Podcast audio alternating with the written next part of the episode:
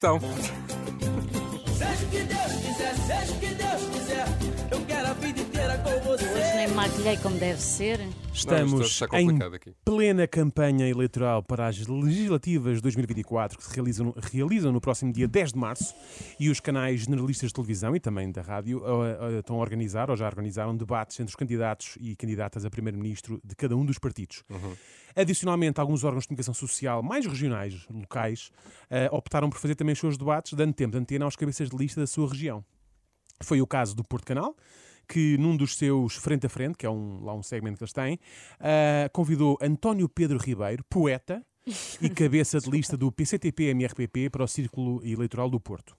E o jornalista do Porto Canal começou por colocar uma antiga, mas sempre atual questão para os eleitores daquela zona do país. António Pedro Ribeiro, sobre esta questão da regionalização, o que é que defende o PCTP-MRPP? Por- Pois bem, regi- regionalização, o que é que o PCTP-MRPP, Partido de António Pedro Ribeiro, pensará sobre isto? O que é que eles defendem? Excelente início, não é? A atacar prontamente os temas mais quentes. Até eu fiquei curioso de saber a resposta. Nós, nós não temos uma opinião clara sobre isso, não posso pronunciar. Mas eh, tem, tem alguma ideia daquilo que poderá ser, eh, neste caso, estamos a falar eh, de algo que está previsto na, na- na Constituição? Não tem uma ideia sobre aquilo que é a regionalização que está prevista na, na Constituição Não, para não o país? temos, não temos uma opinião clara sobre isso, não posso dar uma ideia. Pois não tem. Como assim não tem uma opinião clara sobre isto? Regionalização é o tema para a região norte do país. Ele não pode não ter uma opinião. Claro. Espero que o jornalista não deixe isto cair em saco roto. Muito bem, mas eh, sobre descentralização, há alguma coisa que nos possa dizer sobre o processo de descentralização a que assistimos eh, ao longo dos últimos anos e que foi proposto também e levado a cabo por este governo do Partido Socialista?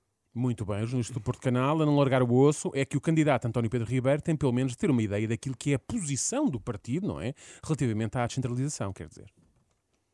Descentralização eh, são, é um bocado boys, eh, jobs for the boys. Um bocado isso. este senhor estava sóbrio. Eu ia perguntar, mas depois fiquei com vergonha. Não sei, também não perguntei. Mas ah, o quê? Centralização é um bocado boys, jobs for the boys. Mas é, pode ser isso. Ele nem sequer parece português, parece aquelas Sim, pessoas que sim, estão a ver sim, como é sim. que vão expressar-se Mas no- isto, numa língua que não isto é um debate ou um vox pop feito ao balcão de um snack bar em Santirce? Fico na dúvida, não é? Para um tipo que é poeta, António Pedro Ribeiro é muito parco em palavras. E por isso mesmo o jornalista teve rapidamente de sacar outra pergunta para cima da mesa. Na sua opinião e na opinião do PCTP-MRPP, é possível diminuir estas diferenças que ainda, que ainda existem Sim, entre o litoral e o interior? É possível diminuir as diferenças entre o litoral, o litoral e o interior? Relativamente a esta pergunta, até estou entusiasmado, eh, porque já deu para perceber que António Pedro Ribeiro acha que é possível diminuir as diferenças, mas já agora gostava de perceber como. Sim, Entre o litoral e o eh, interior. Sim, eh, é claro que é preciso investir na, na, na linha ferroviária, obviamente, que foi, foi muito escurada ao, ao longo destes tempos, principalmente no, no tempo do, do governo Cavaco Silva, foi muito escurada a linha ferroviária e é, é fundamental. E, e- e mesmo ao nível do- dos transportes, ao nível da cidade, ao nível da cidade, eh, mesmo os transportes, os autocarros têm sido descurados e é preciso investir no- no- nos autocarros e, e- e tem que ser auto- autocarros mais cómodos e mais rápidos e as pessoas têm que ter mais condições para, para, para se deslocarem Viram que havia uma melga no estúdio. E... Bom, a resposta, apesar de muito longa, é comboios e autocarros. Pronto. Era isto, não é? Autocarros com a nossa cara atrás. Exatamente. Sempre. Exatamente, exatamente. Sim. Eu não percebi bem que eu, eu houve ali qualquer coisa do cavaco, ao nível da cidade, perdi-me um pouco, mas é capaz de ser normal. De- deve ter sido por causa do transbordo do comboio para o autocarro. Ou da melga. Exato, Estava da lá. Melga também. Ainda assim, esperava uma resposta mais sólida, não sei se me estão a. Não é? Mais, Sim, eu mais acho sólida. que te estou a entender. Pronto, mas eh, já que se falou de transportes, o jornalista aproveitou e fez esta questão. Sobre este problema na VCI, no, no Grande Porto, na cidade do Porto, o, o que é que pensa que poderia ser uma solução? Estamos a falar de muitos automóveis que diariamente atravessam, sim, atravessam sim, esta tal- via. O já antigo problema da VCI. Do ponto de vista de António Pedro Ribeiro, qual é que será a solução?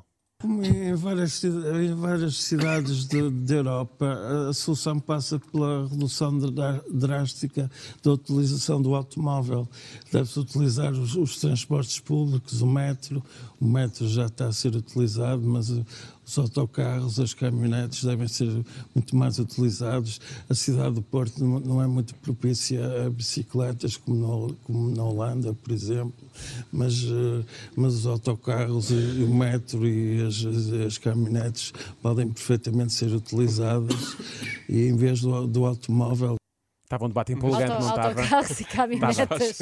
Redução, sim, sim, atenção, redução da utilização do automóvel em prol dos autocarros, caminhonetes e metro.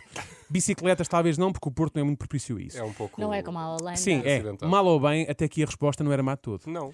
Inesperadamente, a linha de raciocínio de António Pedro Ribeiro guinou para a berma e o poeta veio ao de cima. E em vez do, do automóvel, que, que, que é, uma, é uma forma de fomentar também o, o individualismo e, e essas questões, e o egoísmo e o individualismo, e essas coisas que, que fomentam, são elementos do, do capitalismo, que é uma coisa que, que destrói o amor, que destrói a amizade, que destrói a própria vida e que, e que, e que transforma e que transforma isto numa espécie de, de, de controle, numa espécie de uma espécie de, de, de- de lavagem ao cérebro permanente à cabeça das pessoas, lavagem permanente à cabeça das pessoas através dos grandes médias, da internet, das redes sociais, das redes sociais, da inteligência artificial e dessas coisas Mas, todas. por exemplo, Ganda Eu devo lembrar, Eu também gostei. eu devo lembrar que isto O mal começou, todo do mundo é o automóvel. isto começou malta. com o automóvel, acabou em redes sociais e inteligência artificial. Muito bom. Não é? Onde isto já vai. Bom, eu nem sei o que dizer. António Volto a Pedro perguntar, ele estava sóbrio. Não, Renato. o Daniel não não fez o teste do Não balão, sei- não é? Exatamente. Eh, Eu não sei o que dizer. António Pedro Ribeiro parece que também não sabe o que dizer, mas arrisca e continua por ali fora e insiste na necessidade de quê? Da oferta de mais e melhores transportes públicos. Sim, mas tem que haver essa oferta, tem que, tem que existir. Há outra solução, se- senão a cidade entope completamente. E, e os preços das casas, o preço do, do, arrendamento é o mais alto dos últimos 30 anos. As pessoas não têm dinheiro para comprar, para, para arrendar casas. Os jovens, os idosos, toda a gente não tem dinheiro para arrendar casas. Nem ordenado mínimo, nem ordenado médio, não, dá, não, não tem dinheiro. As pessoas não têm dinheiro para, para arrendar casas.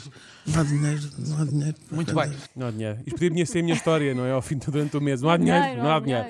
O próprio discurso de António Pedro Ribeiro parece uma linha do metro.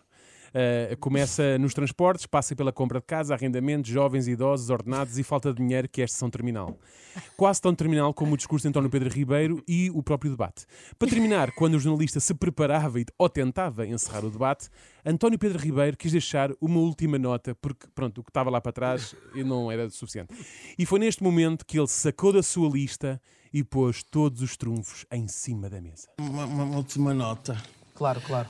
É que vivemos num país em que, em que o caos está instalado, em que tem- o país está a saque, em que temos um primeiro-ministro, António Costa, que é corrupto, em que temos um Presidente da República que tem um caso de cunhas, no caso das gêmeas luso-brasileiras, em que Luís Montenegro tem o caso da Casa de Espinho, em que Pedro Nuno Santos só faz trapalhadas, em que André Ventura é um demagogo fascista que quer instaurar uma ditadura salazarista, em que a justiça está um caos, em que qualquer cidadão se pode autoproclamar primeiro-ministro ou presidente da República e que está na hora da revolução. Um belo resumo. Pimbas Foi um Está na belo hora da revolução. da revolução. Seja o que Deus quiser. Oh, meu Seja o que Deus quiser, seja o que Deus quiser. Eu quero Quero a vida inteira com você. Este episódio fica.